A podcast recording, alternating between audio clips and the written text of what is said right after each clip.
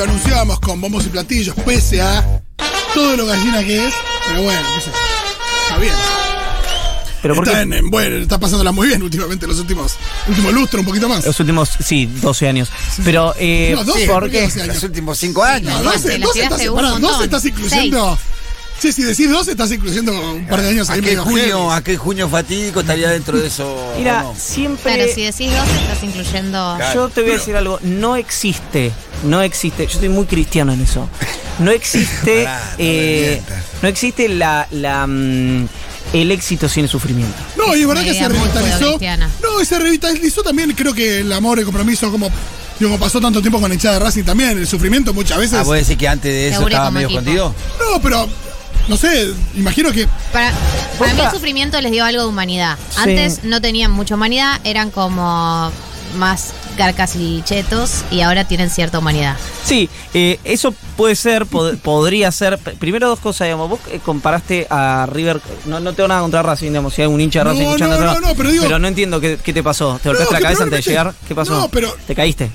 No, No, no llegaste a poner las manos. Aparte, no, justo una por cosa es un que le pozo de vienen dando 30 y pico de años. Una cosa es un pozo de 30 y pico de años, otra cosa es un po- pozo de un par de años. Está- Estamos de Ah, acuerdo. no, y, y otra cosa. Lo que eh, digo es que uno sale de ahí fortalecido en términos de, de acompañar en las malas. En serio lo digo, no te estoy. No, bueno, eh, yo creo en este caso que ustedes, serán ustedes, que no importa, que no importa, ustedes, eh, después de estos años, me imagino que van a ser el Barcelona del Holanda de Rinus Michel, ¿viste? No, porque. Bar- Barcelona de Guardiola, después de tanto sufrimiento, no tienen Porque que ganar no todo. es un sufrimiento tan consolidado como el suyo. Es como que sí, ok, no ganamos copas internacionales, pero tenemos torneos locales, llegamos a final. Digo, no termina de ser el todo lo pozo que podría ser. Igual es, es medio choto eso, porque a veces decís quiero caer del todo. Bueno, claro, ya, ya pe- pegame en el piso y eh, empecemos de nuevo. Bueno, eso pasó en Madrid. Eh, Por, por el Como efecto no, rebote. no. Yo quería tocar piso por el efecto rebote, pero, Claro, porque pero estábamos claro, como en un momento. ¿viste? Pero, Pero este imagino, acá ven ahí, vos lo querías más hasta 2011 o a partir de ahí lo querés más todavía. Yo lo quiero, yo quiero a los jugadores de No, River pero imagino que también se todo. generó algo ahí. Y te digo otra cosa, si hay un club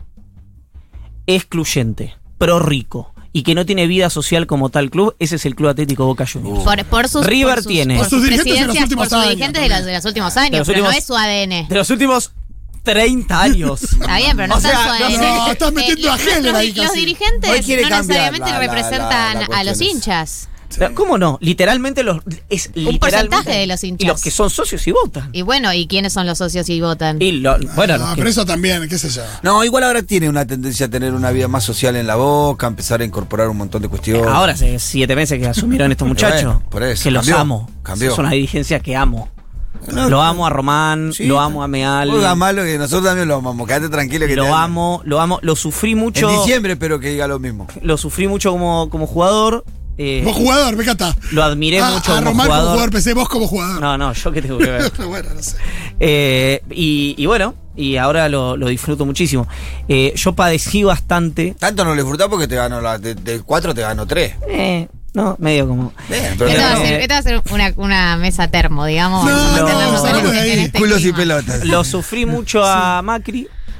eh, y yo creo, a diferencia de lo que seguramente opinan ustedes, como hinchas, obviamente, yo lo veo afuera, eh, yo creo que Angelici, tremendo, tremendo presidente de Boca. Justo le tocó la etapa más gloriosa de la historia de River, digamos, pero el chabón contrató a todos los técnicos que, que, el, que el mercado quería contratar. Le pedían a un técnico, lo traía. Le pedían a un jugador, lo traía. Pedían que sea superavitario, era superavitario. Pe- Le pedían que gaste una, gastaba una fortuna y traía jugadores. Pedía que mientras tanto te hablaba con jueces. Bueno, por eso Él yo por te digo, funcional. Como presidente de Boca Sí, diciendo. Jugado de No, toda la pero cancha. también digamos. eso, yo lo que digo es, eh, es- yo, yo estoy de acuerdo con que Angelique tuvo una mala temporada, digamos, de jugadores, No, lo que- no tuvo digo, suerte en términos de son- copas, pero también como que, que reprodujo el formato Macri de qué tipo de club construís, un Ah, club bueno, por eso, por más eso. exclusivo, entonces uno puede decir, sí, por ahí tenía superávit de una, y es una de las cosas que uno tiene en cuenta cuando usa el balance de una gestión, pero también tenés en cuenta el tipo de club que está construyendo, y para quiénes. Bueno, pero votaron a Macri. Él profundizó el modelo de Macri, que era un modelo donde cada vez se volvía más excluyente el club. bien, pero yo quiero decir, si es un club popular,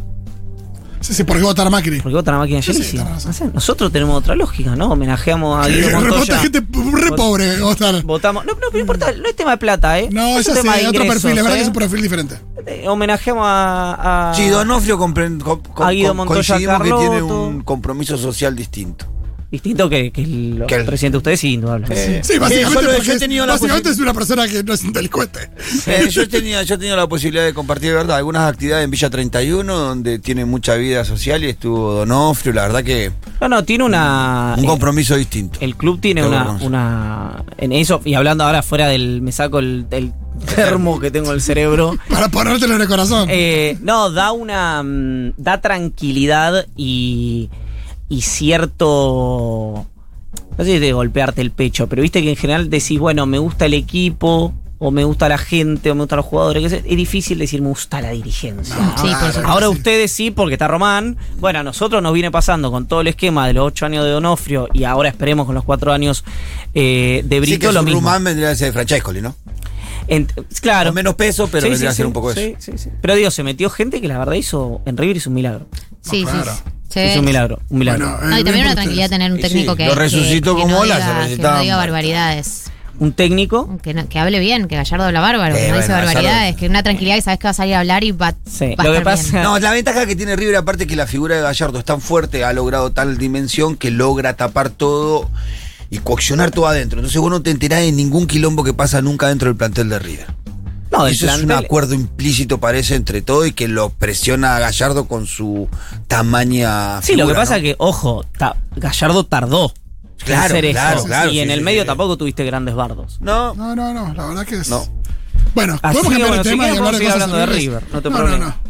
¿De qué quieren hablar? No sé de qué quieren hablar, la verdad, porque hay Yo tantas tengo una cosas. pregunta. A ver, pregúntame. ¿Qué pasó Dame- con eh, la reunión con el de, eh, de Guzmán con la oposición? Ah, qué buena pregunta, Galia. ¿Viste? Qué buena pregunta. Así Eh, habría que. mm, Porque hay, hay versiones cruzadas. Habría que llamar a alguien que sepa. Claro. Eh, pero lo que yo pude recoger de eso, tanto en. Porque viste que en el oficialismo se da una situación muy singular, que es que para hacerte de una versión tenés que hablar con 37 personas, por el nivel de interna está es tan, eh, s- eh, viste, sistémico que, eh, bueno, acá lo que dicen en economía es que eh, Guzmán propuso la reunión, pero que no le había puesto fecha que algún pícaro le puso fecha a esa reunión para hacerla naufragar. ¿Pícaro nuestro o de ellos? Sí, pícaro del oficialismo. Que en ese marco la oposición, obviamente que tiene una situación de, eh, de tranquilidad, sí, porque, ¿qué dice Guado de Pedro que dice en una nota que hace anteayer en la capital de Mar del Plata, o ayer en la capital de Mar del Plata? Dice, la oposición está haciendo lobby en contra, un, un sector de la oposición está haciendo lobby en contra del acuerdo con el Fondo Monetario Internacional, apelo a, palabras más, palabras menos, lo cito de memoria al ministro político del gobierno, apelo a la eh, responsabilidad de quienes entienden la complejidad del tema, los racionales, etcétera, etcétera, etcétera. los morales. Los Morales, los Ritondo, los Larreta, los Frigerio, a priori. A priori. Ahora, yo lo que si soy cualquiera de eso, lo que le digo primero, digo, tenés razón, pero vamos, vamos como no, pasito de bebé, no baby step. Bueno, primero pónganse de acuerdo entre ustedes. Sí. O sea, ¿por qué me pedís No que- sería un momento en donde uno podría estar haciendo esas jugadas de internas, de boicotear reuniones y. No es tiempo de fuego amigo ni por casualidad. Aparte es innecesario porque no se está discutiendo nada muy concreto. Lo que pasa es que ya. eh, eso ya es una situación. Es como. ¿Viste? Venir acá y ver el cartel de Futurock. Sí. Es eso. Vos ya sabés que eso existe, es costundido. Evidentemente, de hecho, ya es como, viste, eh, tema. Hoy, porque se cumple un nuevo aniversario, tema Nisman. Sí. Que para algunos sectores. O sea, pasó a ser obviamente un tema de interés geopolítico nacional. Con lo que pasó en ese momento. Y eh, a- pasando el tiempo, como empezaron a, no sé, quienes eh, denunciaban que era un asesinato y dijeron que el tiro había entrado por la nuca y después eh, salió la foto del disparo que había entrado por el parietal y, em- y empezaron a ver cuestiones muy gráficas que evidentemente quienes denunciaban asesinatos no tenían herramientas. Hoy medio algunos sectores...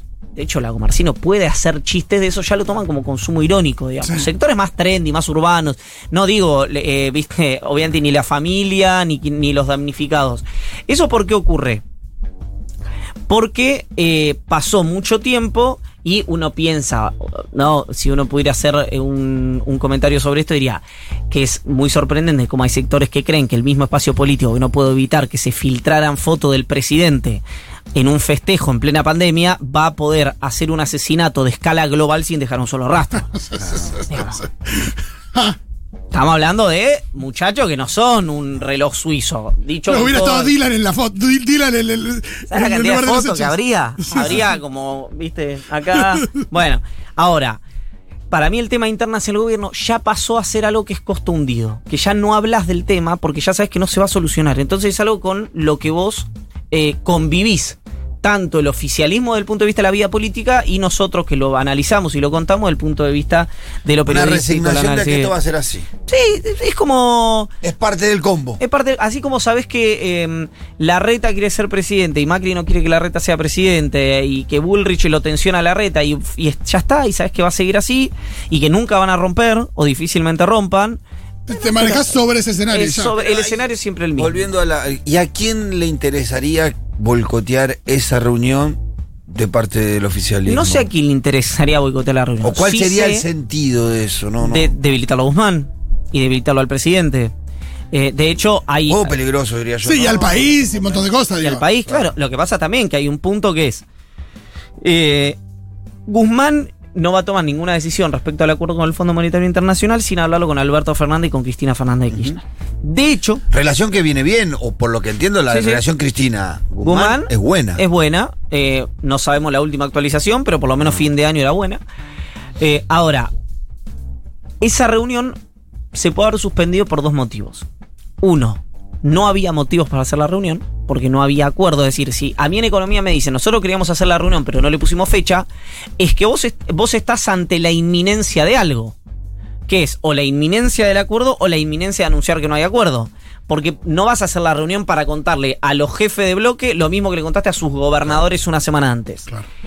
En ese marco uno puede pensar que si esa reunión se dio por suspendida, se reunió Kisilov con Alberto Fernández y se reunió hoy Guzmán con Cristina Kirchner, podemos pensar que estamos ante la inminencia de algo. O la inminencia de un acuerdo, o la inminencia de un anuncio de no, de no al acuerdo. Por ¿Qué? las declaraciones y el clima que se viene generando en torno al Fondo Monetario Internacional, no parecería estar cerca de un acuerdo Argentina, ¿no? Yo creo que eso, o tal vez es un deseo, Pitu, ya lo veremos a la brevedad, es tensión para negociar y que Argentina está muy cerca de anunciar un acuerdo con el Fondo Monetario Internacional. Pero te insisto, Sí, todas la las de Guzmán. señales cuanto- públicas es lo que decís vos. Todas las señales sí. públicas. Pareciera que estamos en peor momento que nunca. Exactamente. Ahora, también, si vos recordás eh, cuáles eran las declaraciones de Alberto Fernández y de Martín Guzmán previo al acuerdo con los bonistas, eran muy parecidas. Sí. Eran, se acabó, acá no vamos a arreglar, no vamos a poner un peso más. Eh, y pim. A, los- a las 40 a las 3 de la mañana salió la- el, el comunicado de los bonistas. Sí, es verdad que fue sorpresivo. Fue increíble. A las 3 de la mañana fue. Yo me acuerdo porque ahora lo puedo contar con más. eh, prescribió, digamos. Pero yo estaba, obviamente, estaba despierto. Y me acuerdo que le escribí al presidente ese día. Le dije, como, che, monstruo. No, no, le dije sí, pero. Mostri. Amigo. No. Eh, y estaban todos despiertos. Está Alberto está el ministro despierto. ¿Le escribiste al presidente a despierto. las 3, 3 de la mañana? Olvídate. tre- eh, Ahí no hay horario No, no. no, claro. en ese momento. Y está despierto. Sí, sí, sí. Eh, evidentemente era una ¿Te situación. imaginas que- que te conteste? Iván, ¿qué haces? Estoy durmiendo. tipo, che, chaval, está todo despierto. Vos no. Nada, igual Alberto no. muy Si era Macri, no. Si Macri Eh. no, no entraba porque a las 7 lo apagaba. Pará, pero uno de los temas que apareció bastante en agenda estos últimos días, que fue también el motivo por el que en teoría se había demorado el acuerdo con el FMI, es el tema del déficit. Exactamente. Eh, ¿Para cuándo el déficit cero? Te ¿Cómo agrego, te agrego un tema. Y, y puntualmente, por lo que entendí de alguna, la obra pública es un tema. Mira, el- el- lo que pasa con el déficit ¿no? es que el déficit es eh, básicamente como vos, eh, puedo decir, o ajustás, es decir, que te entre, no, no, no gaste más plata de la que te entra, básicamente, eh, porque eso lo financiás o con deuda o con emisión. Si es deuda ya sabemos lo que pasa, si es emisión te mete presión sobre la inflación, para decirlo muy rápidamente, Sí, sí. muy bruscamente. Eh, y ese déficit vos podés restringir, o sea, podés hacer esos ajustes. El, el gobierno con el, el acuerdo con los bonistas y el posible acuerdo con el Fondo Monetario lo que hace es o sea, ahorrarse mucha guita respecto a los intereses de deuda, por ejemplo. Eh, y después vos podés o decir, bueno, voy a gastar menos en obra pública, voy a gastar Claro. menos en educación, voy a gastar menos en salud, o decís, no, eso, le voy a meter mucho eso para que la economía reactive y en base al crecimiento económico y la recaudación, yo achico déficit. Porque esto es básicamente, voy a hacer algo que no se hizo nunca, que es decir, la economía del país es como la economía de una casa. que es, feo. vos la guita... No sería tan así igual, pero bueno. Exacto. Hay algunas complicaciones que por ahí en tu casa no tenés. Exactamente, pero Me encantan las que son más del tipo. Bob- Esto es como cuando vos engañás a tu señora, esas tipo que decís. No, "¿Pero por no no, no sé. No tan así. esto es, vos... em, Bob, frase que te dicen antes de hacer un ajuste. Exacto. Sí, claro. Bueno, como yo no gestiono, la puedo decir. Que es eh, la. mm, vos gastás eh, más guita de la que ganas. ¿No? Eso, una situación que puede pasar en cualquier casa. De la- o de la que entra en tu casa, para decir no la que gana, la que gana tu casa. Y ahí empezás. A la mamá, pedí plata. O- a tu hermano le pedí plata. O si pudie, si fuera tu decisión, no una decisión eh, que, que- que no depende de vos, decir, bueno, la, hago horas extras, o consigo otro laburo, o si, qué sé yo, eh, mm, eh, eh, el- el- alguno de los dos no labura, decirle, che, buscate un laburo para que te entre, o si alguno de tus pibes está en edad de laburar, le decís, che, además de estudiar, busca laburo, pues necesitamos guita, bla. Acá sería un poco, para, para plantearlo obviamente muy en- de manera muy rupestre, es, o vos recortás gasto, sacás a los chicos del colegio, pipipi, o aumentás ingresos para obtener ese déficit. Ahora, la pregunta es, ¿a qué velocidad querés Ese llegar es- a esa convergencia? Claro. Bueno, lo que dice el gobierno, lo que estaba pidiendo el fondo era un ajuste eh, más rápido Claro. y ¿Hay Y aumento, de, precisión ta- de y tiempo? aumento No. de tarifas también. sí, lo del aumento de tarifas a mí ya me parece que es medio... eh, Ya está. Sí, ¿no? es como, no, no bien, no aumentar todo tarifas. junto, digo. No puedes Eh. no aumentar, me parece que no puedes no discutir otra vez la segmentación de los, La de los segmentación subsidios. Sí, y por además supuesto. No, ya hay, lo- no hay manera de no hacer eso en esta discusión que tenés. O sea, estás obligado a encontrar la forma, a generar los dispositivos que te permitan a vos segmentar el- los subsidios en las tarifas públicas por la injusticia que implica que un tipo caliente una pileta en un country con el gas que otro cocina en su casa y que otra empresa produce y pagándolo al costo que lo paga. Me parece que es irrisorio y es injusto y que me parece que ahí se le va muchísimo de la guita del, de- del presupuesto nacional. Muchísimo. Eh, para- La segmentación lo que tiene en un país pobre como la Argentina, o en un país injusto como la Argentina, es que la segmentación impactaría en el más o menos, a ojo te lo voy a decir, porque si no lo puede hacer el Estado 30%. Nacional, 5% de la población. Ah, sí. Claro. Porque eh, Bueno, pero, pero así a ras- a- Tarifa plena, ¿eh? Sí, a diciendo. simple vista Sí. hay mucho más de un 5% de la población que puede pagar la tarifa. Así plena más o menos, Pitu. Porque vos pensás que el 10% de la... eh, el, Hoy no- cuánto está subsidiando? El 60% El del Estado? 60%. Vos estás pagando el 40% del valor real, Exacto. ¿no? Esa es la, la- la- Exacto.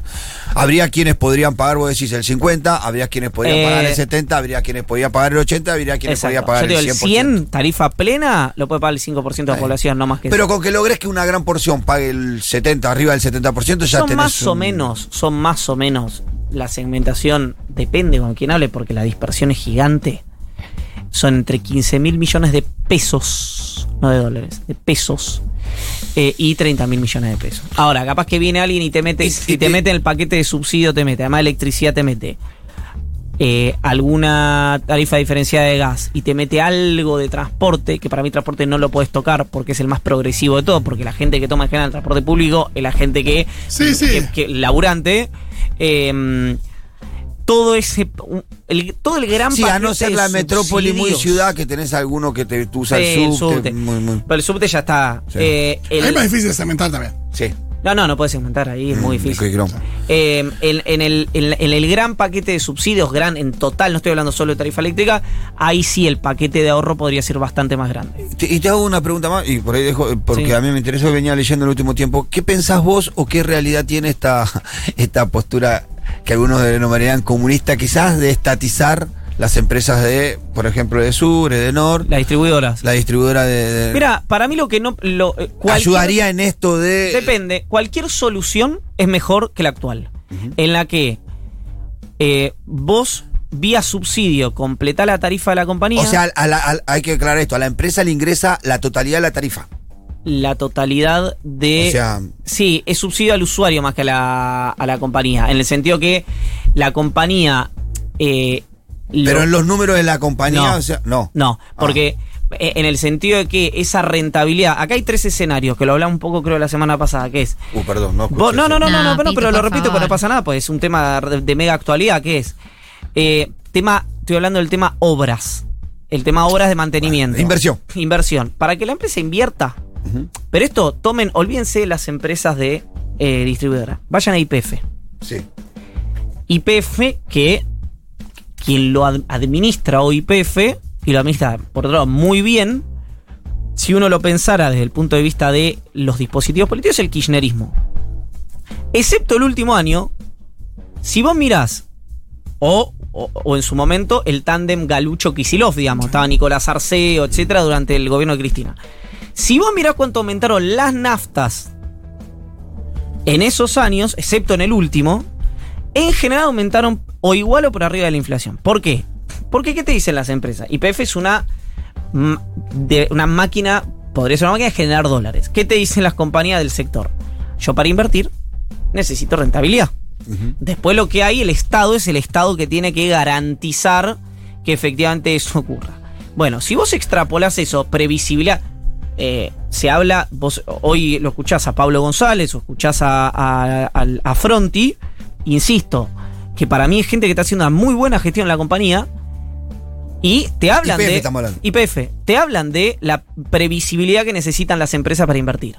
Obviamente, quiero aclarar, uno entiende la diferencia entre una empresa eh, privada de distribución de energía eléctrica y una empresa del Estado, que es la primera aspiradora de dólares que, que, que podés tener Claro, desde mi punto de dos- vista. Son dos cosas distintas. sí. Ahora, respecto a cómo manejas una compañía, eh, si vos eh, plantearas la previsibilidad para una empresa extranjera, como hoy está planteando en Tandem IPF con Equinor en Mar del Plata para la exploración offshore, en general, probablemente algún dispositivo, por ahí más de izquierda, del dispositivo del frente de todo, te diría que esa es una lógica muy o entreguista o algo por el estilo. Y no lo es, es una lógica que protege el interés nacional, que insisto, por tercera vez, es lo que está haciendo IPF.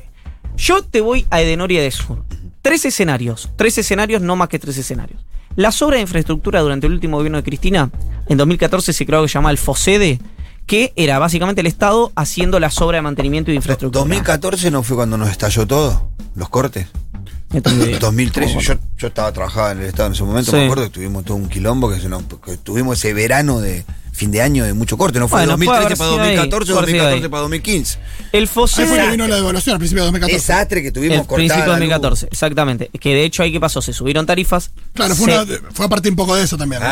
recordemos esto, ¿no? Porque hoy se dice subir tarifa es no sé qué. Mala palabra. Y en ese momento, Kisilov subió tarifas, arregló con el CIADI, arregló con el Club de París, arregló con Repsol y devaluó. Kisilov, ministro de Economía, Cristina Fernández de Kirchner. Digo, porque si no, está bien. Año- 2014. 2014. Salario en dólares muchísimo más alto que más el alto de Otro- Latinoamérica. otro margen, Más alto de Latinoamérica. margen. Otro margen. Por eso la situación no es similar. Lo que Sí. digo es. Pero las fue la me- primera vez que se llegó una brecha. eh, 35%. con Hoy es de blue, 100. claro. Sí, otro margen, otra situación No, pero económica pensá, del país, todo. devaluó, No sabíamos lo que venía. devaluó, devaluó, que al- algunos dijeron una devaluación antipopular, devaluó Sí, Kicillof, sí, hubo mucha puteada, por eso. Devaluó con un- por una brecha del 30%, hoy una brecha del 100%. Ujú. Digo, eh, digo, para entender cómo, lo que no se puede decir, para mí, básica, eh, para, ta- para- para mí lo que no se puede decir básicamente es, siempre está mal subir tarifas, siempre está mal arreglar con los organismos externos, siempre está mal eh, devaluar, o al revés, es decir, siempre está mal subir salarios, siempre está mal eh, que aumente la plantilla de empleados públicos, o sea, digo, la cuestión dogmática a la hora de pensar la política económica sin entender el contexto y otras cifras, como por ejemplo el salario en dólares, eh, que hoy es bajísimo, bajísimo, para mí no tiene sentido. Entonces, vuelvo al escenario de tres, el único escenario de tres que hay. El FOSEDE hacía las obras de infraestructura y hubo inversión para mantenimiento de infraestructura durante los últimos dos años del gobierno de Cristina. ¿Eso qué te hace? Que vos le estás, estás invirtiendo guita del Estado Nacional, cualquier, gobierne quien gobierne, en una empresa privada. Entonces, vos estás metiendo guita en una compañía privada. ¿Qué decís? ¿Qué, qué gano yo si lo único que hago es erogar? Le subo el, el- el- el precio de mercado a la compañía privada.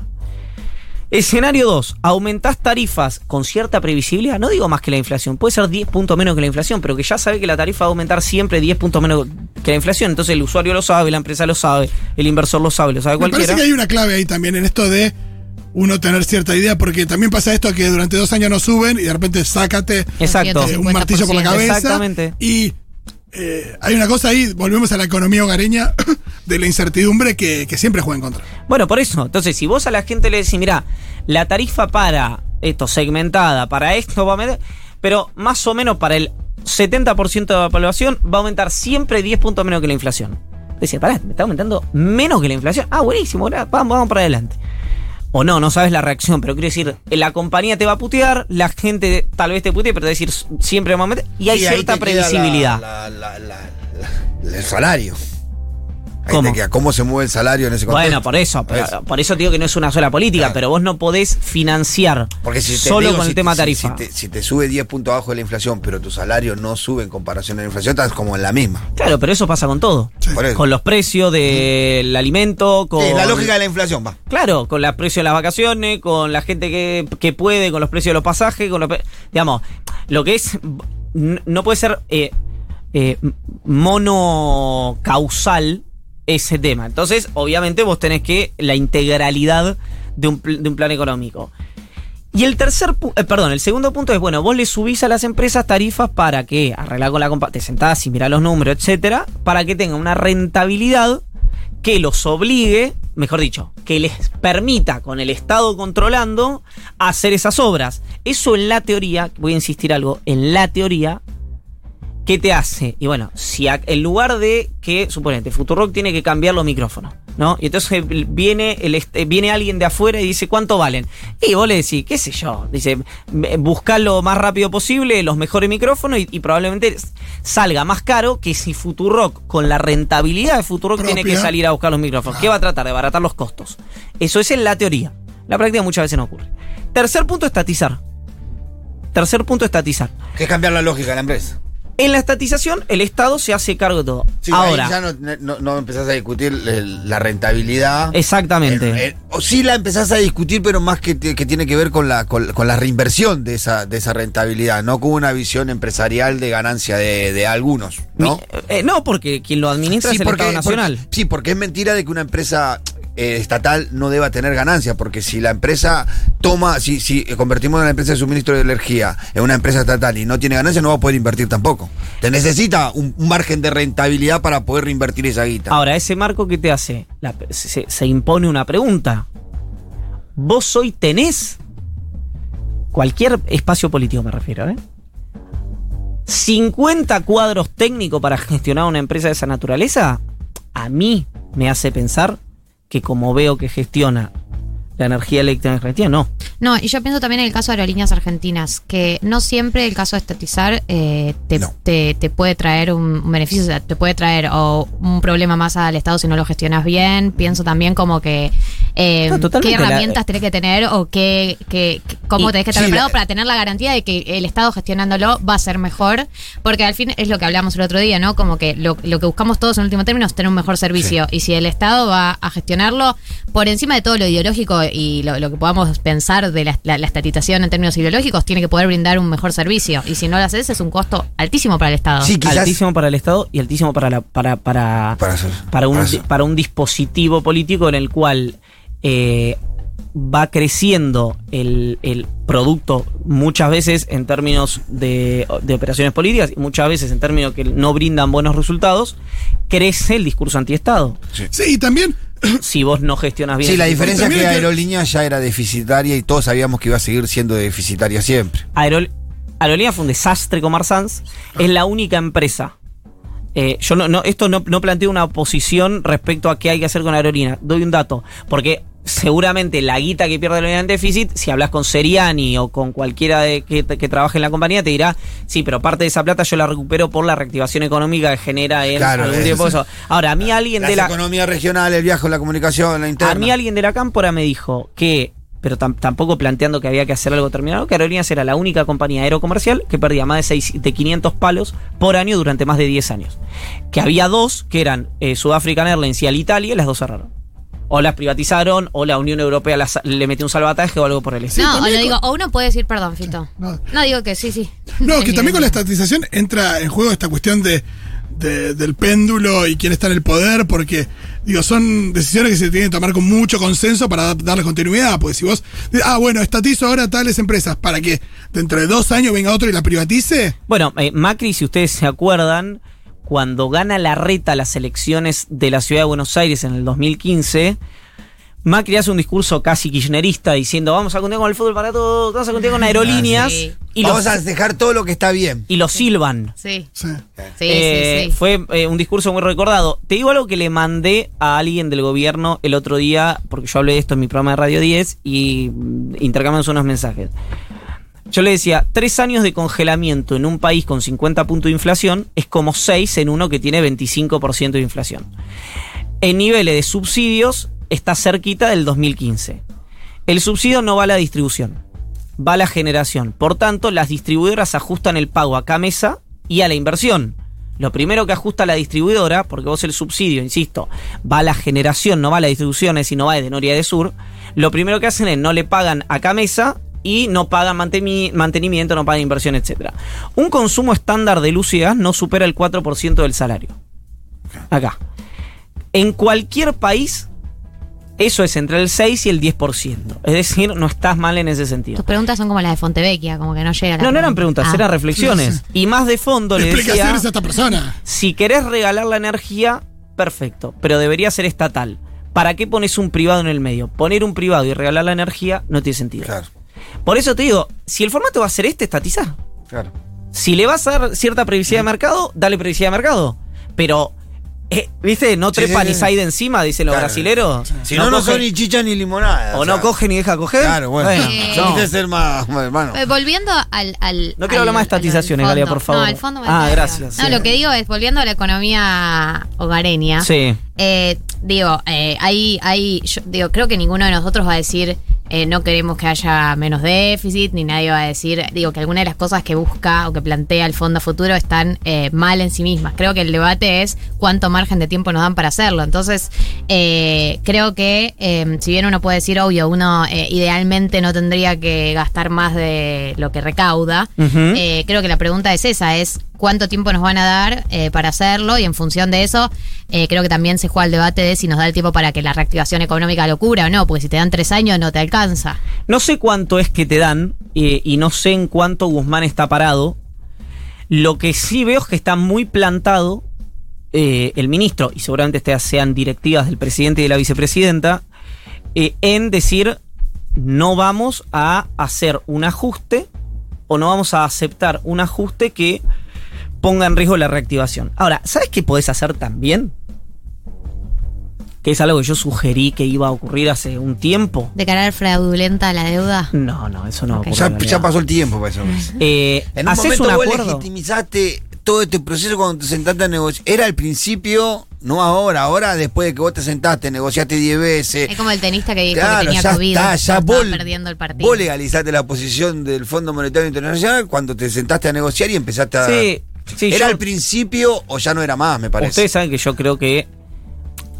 Yo, como soy bastante conservador. Sí sos. Sí, sí, eh, sabemos. No me gusta ser nunca el primero de nada, digamos, ¿no? El- el- el- o sea, prefiero si vas a testear algo que lo testee otro. Eh. Entonces digo, si vas a ser el primer país en la historia de la humanidad de ingresos medios, de defoltear con el Fondo Monetario, no lo hizo nunca nadie. Jamás. En toda la historia de la humanidad decís, yo quiero ser el primero a ver qué pasa, a ver qué- el sistema internacional cómo me quiere domesticar. Plata o mierda, eh. No, a mí no me copa eso. Yo digo, que pruebe Grecia. Chile. Y Que pruebe. Gre- claro, porque Grecia iba a y no lo Iba a hizo. hacerlo y no lo hicieron. Hicieron el, el referéndum. Hicieron el referéndum, se lo pasan por el- Y dijeron, el no, tratado". bueno, eh, no era Mejor no. vinculante. Bueno, Sí, igual el referéndum, una señal para Europa fue también. ¿qué, qué referéndum? El referéndum ¿De de Grecia? Grecia. Pero mirá, suspendieron igual después. Acá no pagamos nada, ya tengo el pueblo. Bueno, bueno, veamos un poco también, ¿no? Sí, después además Grecia. eh, había como una unidad en la posición de Grecia en ese momento. Después Grecia re- repuntó, vamos a decirlo así. No estoy diciendo que fue por el ajuste, estoy diciendo Grecia repuntó. Y quienes tenían la posición más dura de no pagar, no pagar, no pagar, no pagar, no pagar, fueron a elecciones y sacaron el 2.8% de los votos, que fue Yanis Varoufakis, que era el ministro de Economía de ese momento, Sí. que era divino, era fachero, andaba en moto, Hablaba muy bien. Hablaba Sí, pero bárbaro. se quedó en esa. Sí, sí, sí. pero sacó 3%. Se quedó en eso, se quedó en eso, se quedó en eso Pero y toda la sociedad sentía que ya había No, también pasado. para mí, eh, bueno, estamos metiéndonos en un tema, pero era como que, era como decís vos, era en ese momento. Si lo vas a hacer era en ese momento que tenías el apoyo, lo hacías, se bajaron, ya está, se desarmó. Y además hay una discusión en general en política que se habla siempre de situaciones límite, que es ganar y tener razón Eh, no siempre es lo mismo. es casi imposible en situaciones de crisis. Ahora, vos decís, bueno, gané con Bukele.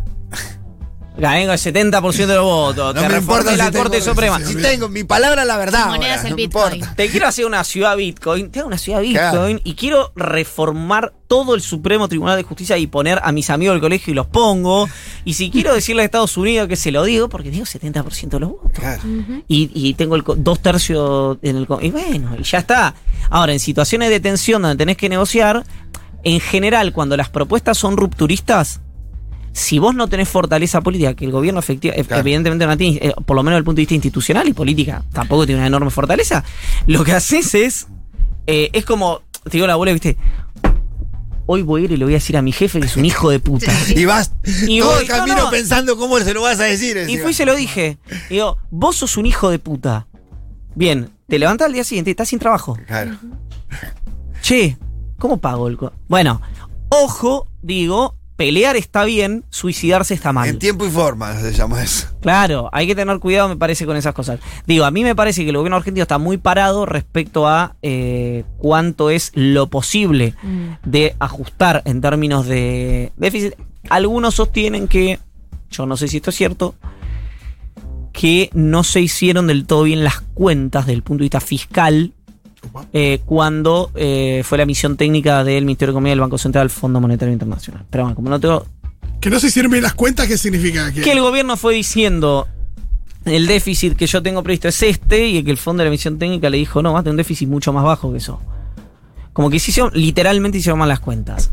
No sé, ahí me parece que esto... Ah, pero, eh, pero si vos decís, yo- ¿era eso o era una No, suposición? no, Porque eso, yo- eso, literalmente eso. Porque entonces nosotros estábamos siendo más Mm. trágicos que ellos mismos. Claro. Con nosotros. O sea, nosotros decíamos, no, vamos a tener un déficit mucho más grande. No, pará, no tan grande, Exacto. más bajo. No, probablemente vos haces eso.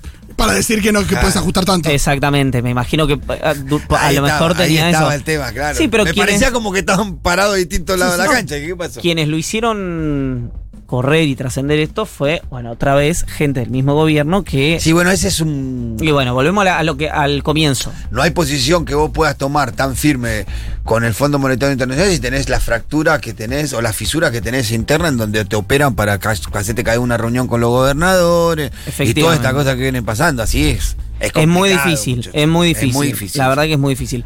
Eh, pero bueno, el.